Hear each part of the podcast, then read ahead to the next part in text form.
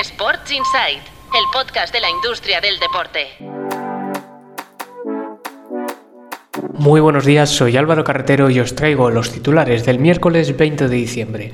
Arrancamos hoy con la NBA, donde Andalucía ha firmado un acuerdo para tener publicidad en las emisiones de los partidos navideños y en los pabellones de distintos equipos. Lo hace con Lakers, Knicks, Bulls y Nets.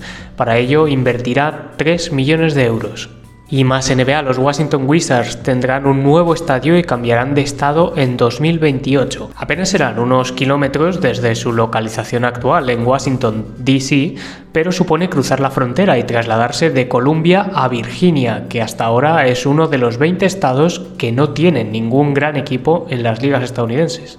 Y en España, el Villarreal vuelve a beneficios. El club cerró la temporada 2022-2023 con unas ganancias de 3,6 millones de euros y presupuesta 144 millones para esta temporada. El Club Deportivo Tenerife, por su parte, ha puesto en marcha la ampliación de capital que ya había anunciado. Desde esta misma semana se pueden comprar las acciones con las que el club espera recaudar hasta 3,6 millones de euros, con los que espera mejorar su límite salarial y buscar el ascenso a Primera División. Nos despedimos hoy con el Real Valladolid, que recuperará su antiguo escudo a partir de la próxima temporada. Es el segundo club, después del Atlético de Madrid, que somete el cambio de escudo a una consulta entre sus socios y que tiene que dar marcha atrás en su rebranding.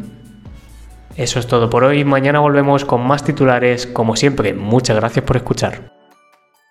Sports Insight, el podcast de la industria del deporte.